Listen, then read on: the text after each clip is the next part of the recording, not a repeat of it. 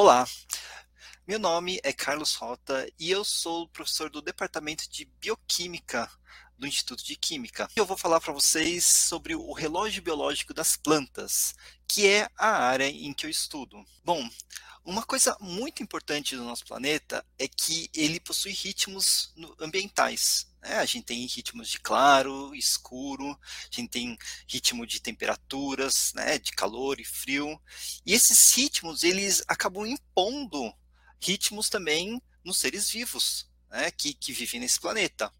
E esses ritmos eles são tão marcantes na, na vida dos seres vivos e na nossa vida, né, que, que a gente está incluído, que a gente pode observar isso em vários comportamentos, como por exemplo o uso mundial de internet.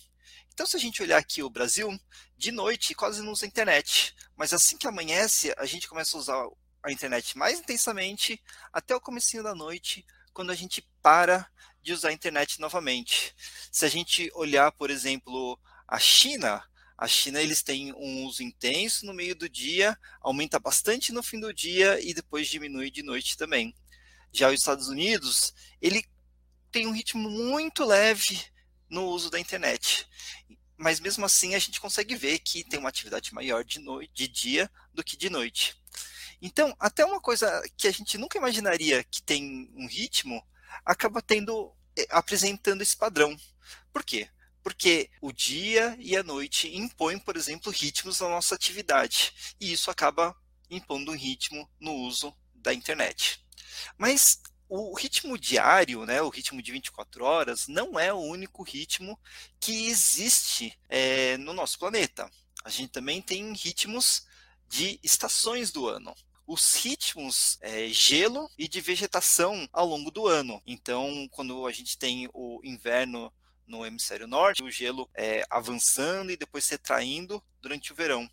E a gente vê algo semelhante né, é, no, no, hemisfério sul, e a gente também vê ritmos de vegetação, né? Então é, a gente tem estações mais secas, estações mais úmidas, e isso pode ser visto pela quantidade de cobertura vegetal, a quantidade de verde que um satélite consegue detectar. E, de novo, são ritmos que acontecem ano após ano. O que é legal desses ritmos é que eles são relativamente é, previsíveis. A gente sabe que no inverno vai ser mais frio do que no verão, ou pelo menos essa é a tendência. E a gente sabe que a gente vai ter mais luz de dia do que de noite, a gente vai ter mais calor de dia do que de noite porque essa é a tendência dos ritmos.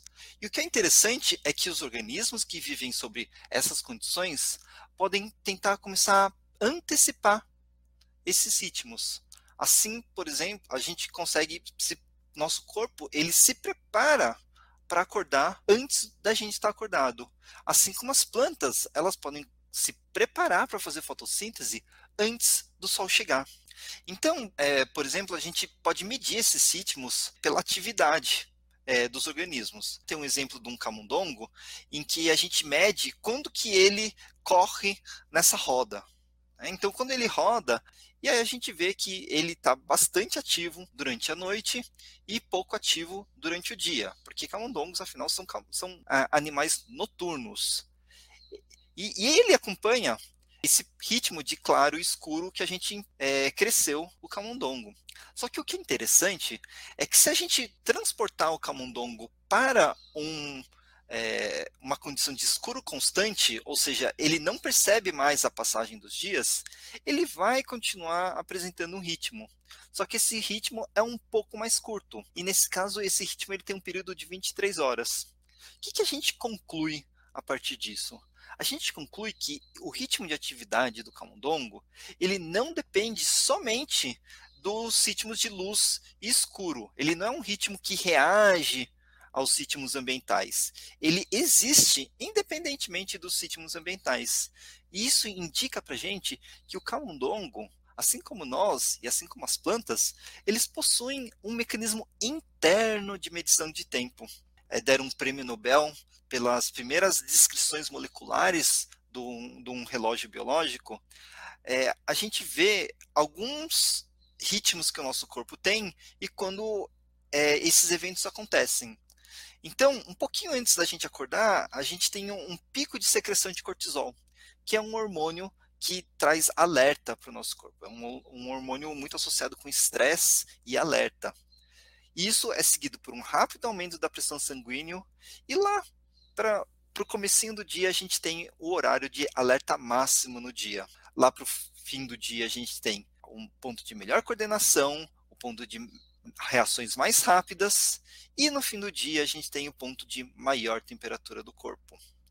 Durante a noite a gente tem o ponto de maior pressão sanguínea, a gente tem a secreção de melatonina, que é um hormônio que regula o nosso sono, e a gente tem é, momentos de sono profundo, né, que é, que é depois da meia-noite, e lá pelas três, quatro da manhã a gente tem o ponto de menor temperatura do corpo todo mundo que teve que fazer trabalho durante a noite, é, teve que estudar durante a noite, sabe que esse horário aqui das três horas da manhã é o horário do desespero, né? É o horário que a gente se sente pior e a gente sente que está tudo errado na nossa vida. E isso é uma das razões disso é porque é, é uma é um horário que o nosso corpo ele sente o maior cansaço e é, ele tem a menor temperatura do corpo. Assim como a gente acaba tendo, por exemplo, é, sintomas piores de gripe no fim do dia, que é mais perto do, do, momento que a gente tem a maior temperatura do corpo e maiores reações de inflamação. É, se vocês notarem esse aumento rápido da pressão sanguínea, ele explica por que geralmente hospitais possuem os plantonistas da cardiologia trabalhando de manhã. Porque esse rápido aumento da pressão sanguínea pode causar problemas cardiovasculares.